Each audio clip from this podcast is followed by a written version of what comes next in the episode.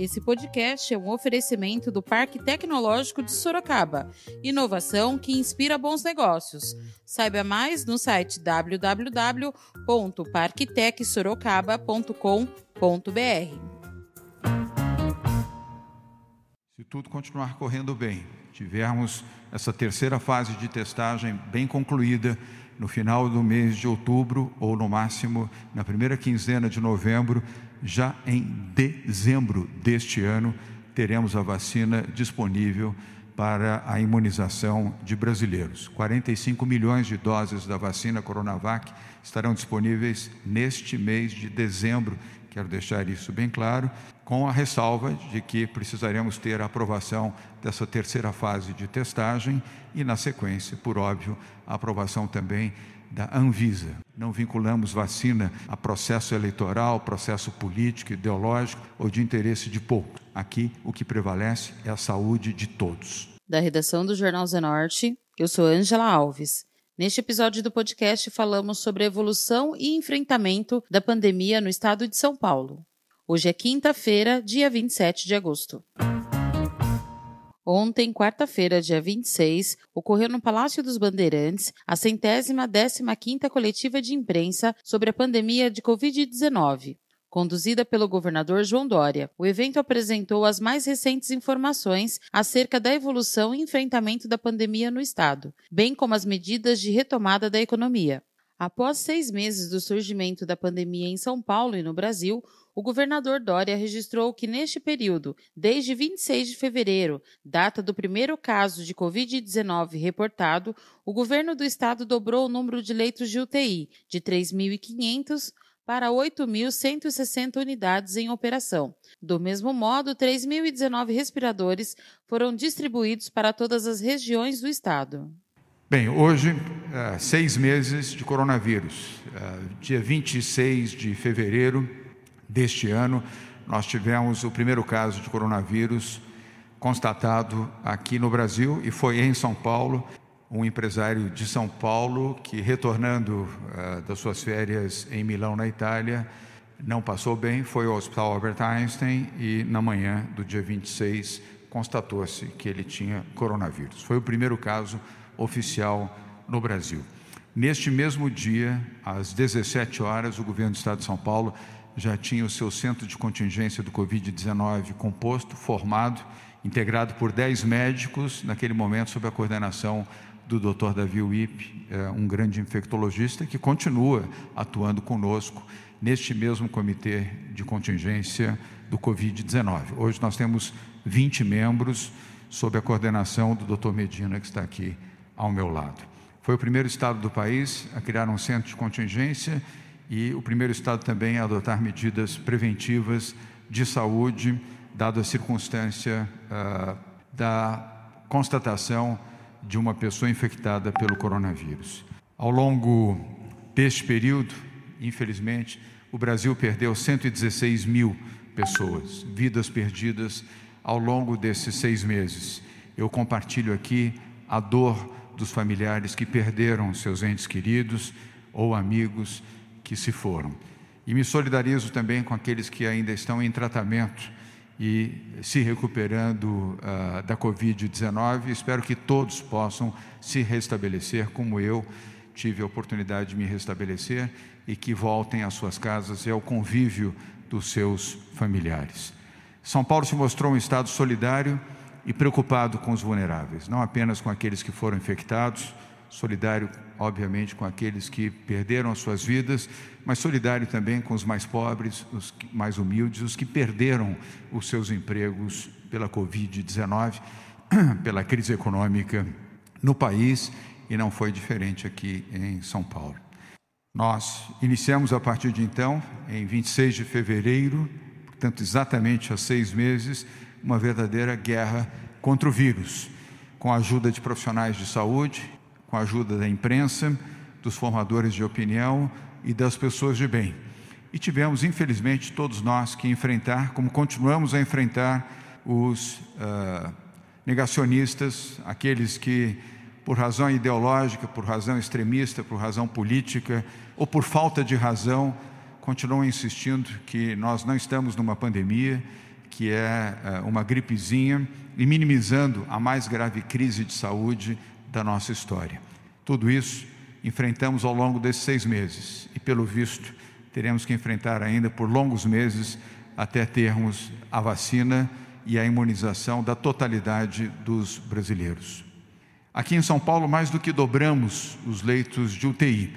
Tínhamos 3.500 leitos de UTI compostos ao longo de 30 anos. Hoje, seis meses depois do primeiro caso de coronavírus, nós temos 8.160 leitos de UTI em operação aqui no estado de São Paulo.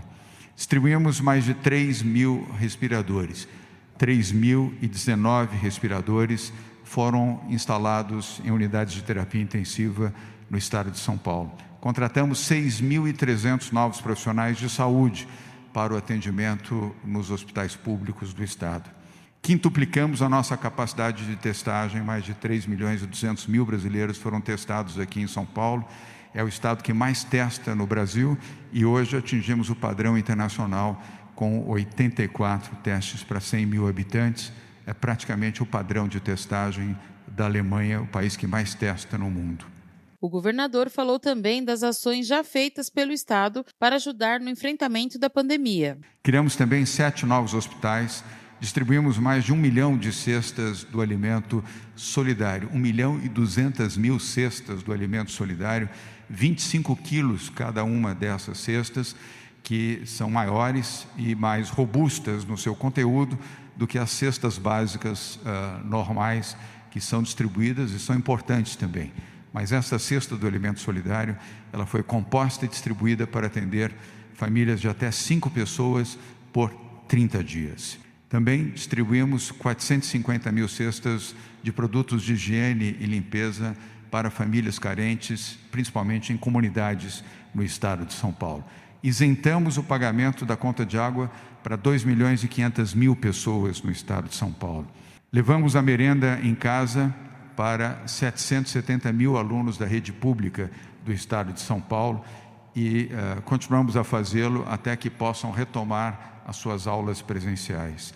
E arrecadamos 1 bilhão e 30 milhões de reais no nosso Comitê Empresarial Solidário, a maior arrecadação solidária já feita na história do país e graças à solidariedade de empresários, empresárias, dirigentes de empresas do setor privado de São Paulo, que de forma humanitária destinaram recursos em dinheiro, em produtos e serviços para atender os mais carentes, os desvalidos aqui no estado de São Paulo.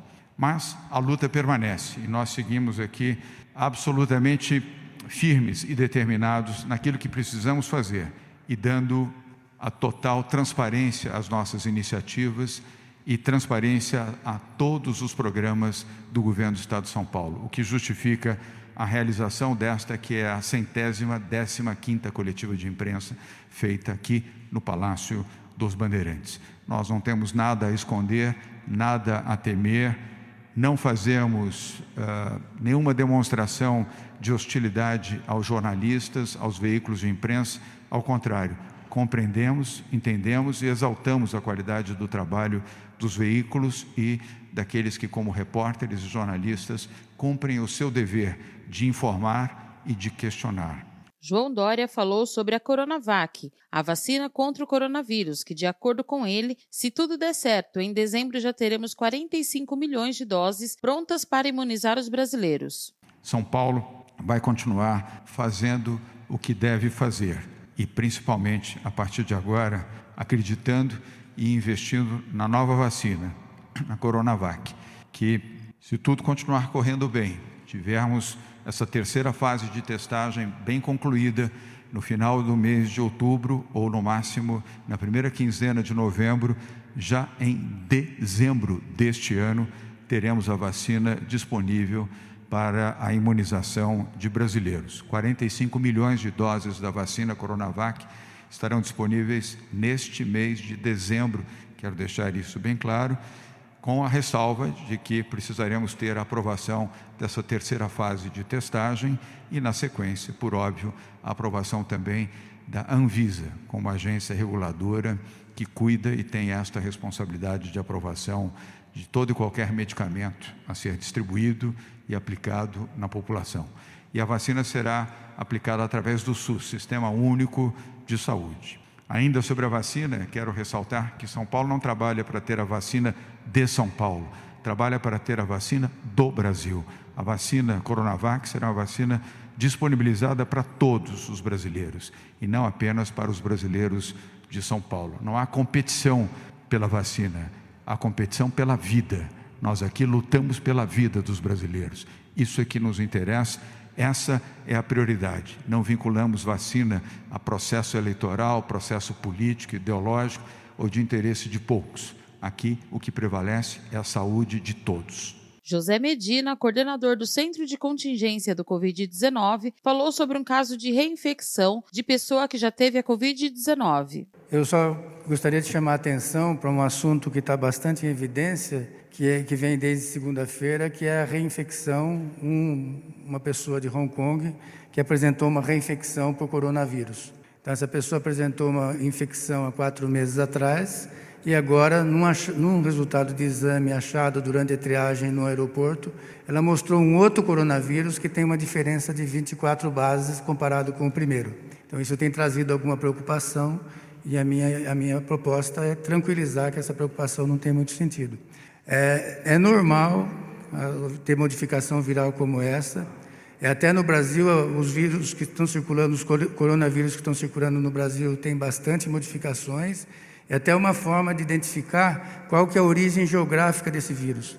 E se é o mesmo vírus que eh, está circulando no país todo, a Fiocruz já identificou diversas formas diferentes de vírus, diversas modificações virais. O que é novidade nesse caso é que a mesma pessoa adquiriu duas vezes isso não tinha acontecido antes. Na primeira vez ela teve um sintoma leve por três dias e essa ela foi absolutamente assintomática. Não tem importância como do ponto de vista epidemiológico, nem como saúde pública, porque é um caso em 25 milhões de, de, de, de casos que já aconteceu no mundo. E também foi absolutamente assintomático. Ela tem importância é, no início dos estudos para entender como que esses vírus vai se comportar. Nós temos sete coronavírus que circulam entre humanos normalmente.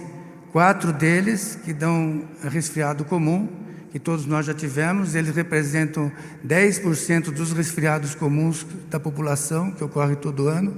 É possível que cada um de nós já teve contato com esse vírus. Tem um outro coronavírus que teve a síndrome respiratória aguda da China, que desapareceu em 2002, 2003 e tem um outro da, da, do Oriente Médio que causa ocasionalmente algum surto.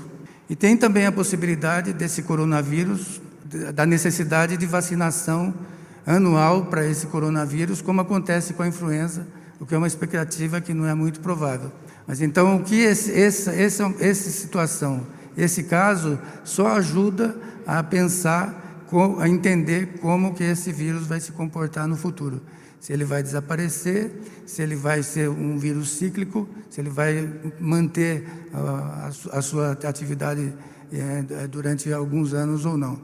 Então, não tem nenhuma importância epidemiológica esse caso que aconteceu agora, nem é um vírus novo que está causando a mesma doença na, na, na, na comunidade. João Gabardo, coordenador do Centro de Contingência do Covid-19, falou sobre a distribuição da vacina. Em relação à, à distribuição da vacina, é, o Estado de São Paulo imagina que a vacina produzida no Butantan seja incorporada ao Sistema Nacional de Vacinação, ou seja, a distribuição da vacina será feita pelo Ministério da Saúde. E o Ministério da Saúde deverá, é, em acordo com os com os secretários estaduais de saúde, com os governos estaduais e municipais, elaborar as suas prioridades. Então, acho que essa é uma reivindicação que pode ser levada, mas é uma decisão que vai ser tomada mais adiante, quando o Ministério da Saúde incorporar a vacina produzida no Butantan no seu sistema de distribuição. José Medina falou sobre os possíveis casos de reinfecção no Hospital das Clínicas. Uh, eu conversei com o pessoal do Hospital das Clínicas, eles montaram esse, esse ambulatório para seguir esse tipo de situação. Os 15 casos que eles estão acompanhando possivelmente são casos de é, portadores do mesmo vírus, então são aquelas pessoas que curaram a doença e que algum, por alguma razão mantêm o esqueleto do vírus que quando amplificado no exame que nós fazemos tradicionalmente ainda fica positivo, mas sem apresentar infecção ou sem apresentar doença. É diferente do caso de Hong Kong, que a pessoa tem infecção e né, ela, ela, ela tem a infecção e não tem a doença. Nesses casos que o Hospital das Clínicas está seguindo até agora, não tem nem a infecção, nem a doença, só tem o esqueleto do vírus que está presente e que pode amplificar no exame que nós fazemos tradicionalmente. Nós estamos acompanhando essa situação do Hospital das Clínicas de maneira bem de perto. Por fim, João Dória falou mais sobre a distribuição da vacina contra o coronavírus, assim que ela for liberada pela Anvisa. Uh, hoje foi um dos temas da reunião com o ministro da Saúde, Eduardo Pazuello, e o presidente do Instituto Butantan, Dimas Covas, e o Jean Gorenstein, nosso secretário de Saúde. Mas, evidentemente, temos que ter a aprovação uh, da vacina formalmente pela Agência Nacional, que é a Anvisa. Apenas após esta aprovação é que se pode estabelecer o planejamento da logística para a distribuição e aplicação da vacina. Hoje também haverá um encontro nesta tarde, se não me falha a memória, às 16h30, com uh, o diretor-geral da Anvisa, também para uh, o início, vamos dizer, desta, uh, deste bom diálogo e deste entendimento. Mas tudo isso vinculado ao término da terceira fase de testes, que deve ocorrer até uh, 10 de novembro, no mais tardar.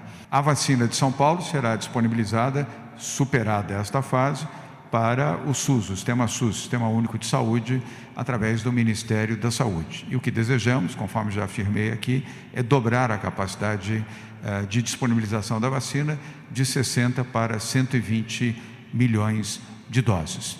Mas vamos passo a passo, em breve já poderemos ter a confirmação da, uh, da testagem, do resultado final dessa terceira fase de testagem e também do desenvolvimento da aprovação da vacina pela Anvisa. O que a Anvisa já nos antecipou, tecnicamente, de que tentará fazer a aprovação no menor tempo possível, mas dentro dos protocolos sanitários a serem seguidos.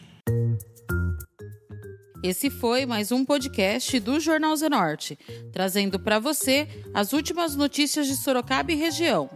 E nós voltamos amanhã com muito mais notícias, porque se tá ao vivo, impresso ou online, tá no Zenorte.